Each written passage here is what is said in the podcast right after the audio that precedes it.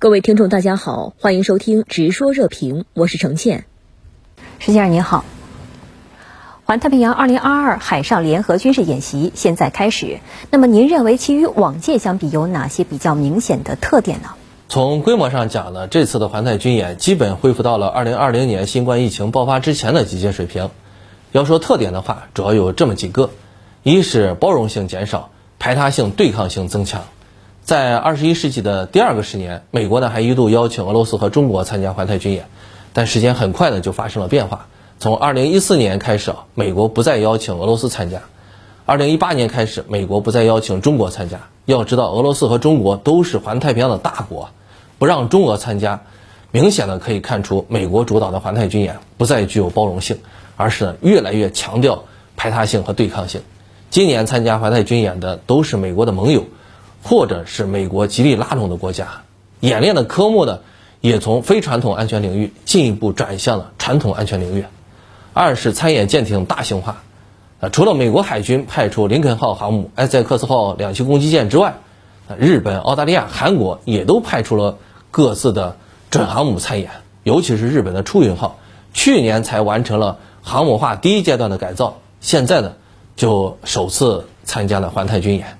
美国及其盟友呢派出众多大型舰艇参演啊，表明他们现在呢很强调在深海大洋进行大规模传统海战。三是呢积极演练新战法。呃，今年的环太军演，美军投入了大量的无人装备，包括无人机、无人艇、水下无人潜航器，而且美军新组建的滨海战斗团也首次参演。那显而易见，美国呢是在通过这次的环太军演与核心盟友。演练呢联合作战的新战法，包括呢，呃，如何让啊无人装备啊和有人装备呢进行配合，啊，如何呢进行分布式作战，两栖作战如何呢更快更顺利的进行等等。日本和韩国这次参演兵力都比之前大，尤其是韩国可谓精锐尽出，连一直捂着盖着的马罗岛号两栖攻击舰都首次派出去参演。那么，您觉得这是否说明日韩现在积极配合美国的所谓印太战略呢？的确是这样，甚至可以说这次的环太军演就是日韩在美国面前争宠的表现。近年来，日本呢一直紧紧追随美国啊，甘当美国的马前卒，而韩国呢？则不愿意公开选边站队，但是啊，今年韩国总统大选，尹锡悦呢成为韩国新总统之后，韩国的态度几乎发生了一百八十度变化，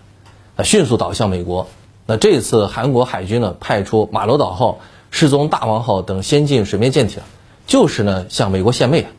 啊，表明韩国在亚太啊对美国的战略价值呢不比日本低。那韩国的举动呢让日本内心里边有了失宠的危机。于是呢，日本就将啊改造的出云号派去参加环太军演，表明日本呢才是美国的头号铁杆小弟嘛。那此次环太军演呢，外界极为关注的一个演习科目啊就是美军的 F 三五 B 战斗机是否会在出云号的甲板上起降。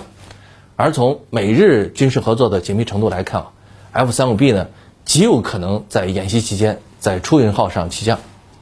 美国呢对日韩在自己面前争宠啊是极为高兴的，这让美国呢有机会将多年来一直分开的美日美韩军事同盟整合为一体化的美日韩军事同盟，啊，从而使美国在亚太地区的存在啊进一步稳固，实施印太战略的能力啊也将变得更强。